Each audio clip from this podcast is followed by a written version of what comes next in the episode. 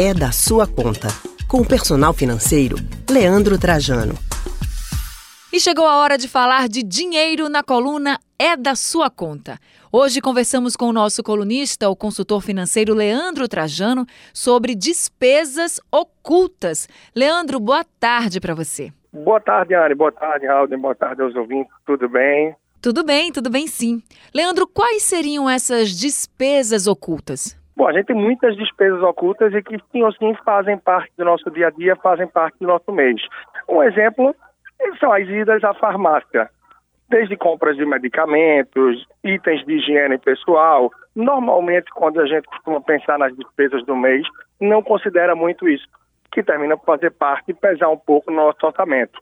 Um outro item também que costuma fazer parte de uma forma ou de outra são os presentes sejam presentes Dia das Mães, Dia dos Namorados, como a gente vai ter agora mês de junho, Dia das Crianças, dos Pais, entre tantos outros eventos e aniversários, oportunidades que surgem da gente presentear as pessoas queridas.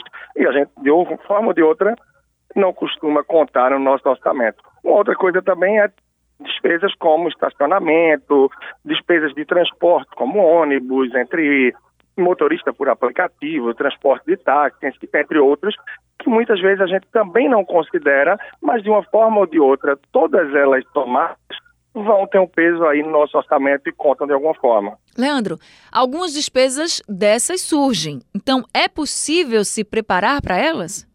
Sim, é possível se organizar. É importante a gente ter uma noção de que, por mais que essas despesas estejam ocultas no nosso orçamento, mas elas costumam se repetir de mês a mês.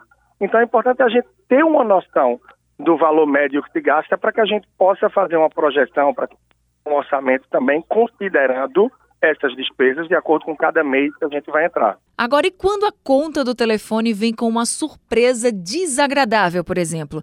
É possível se preparar para as oscilações nessas contas do mês? Sim, é uma coisa super importante que para o nosso ouvinte também precisa estar de olho é em relação a isso de telefonia móvel. Hoje, diferente de um passado recente, a gente já não precisa pagar mais tão caro em contas de telefone.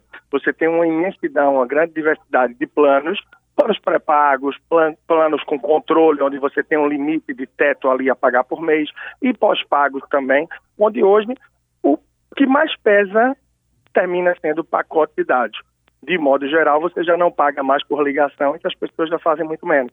Então é importante ter um controle, conhecer melhor o teu plano e a sua necessidade diante do plano.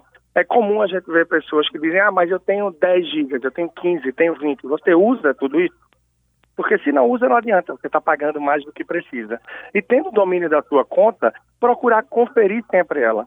Porque, infelizmente, mas acontece com uma certa frequência de virem aí uns valores, sejam centavos ou reais a mais, e muitas vezes a gente não considerar e terminar pagando.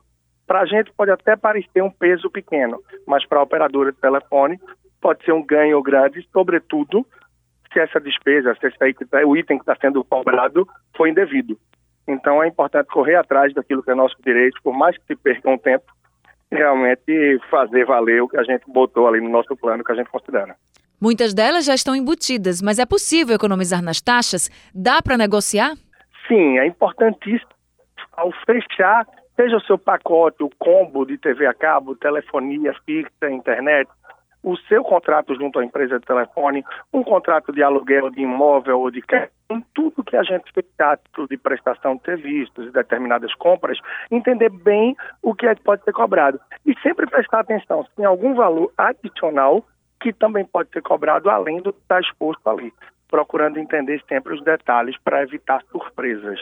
Tá certo, Leandro. Muito obrigada por conversar aqui com a gente no Rádio Livre e até semana que vem. Também agradeço a Iane, Raul a todos no estúdio. Claro, ao nosso ouvinte, espero você na próxima terça-feira, a partir das 14h45, aqui no É da Sua Conta. E para conhecer e acompanhar um pouco mais de dicas do meu trabalho, fique atento ao perfil no Instagram, arroba personal financeiro. Arroba.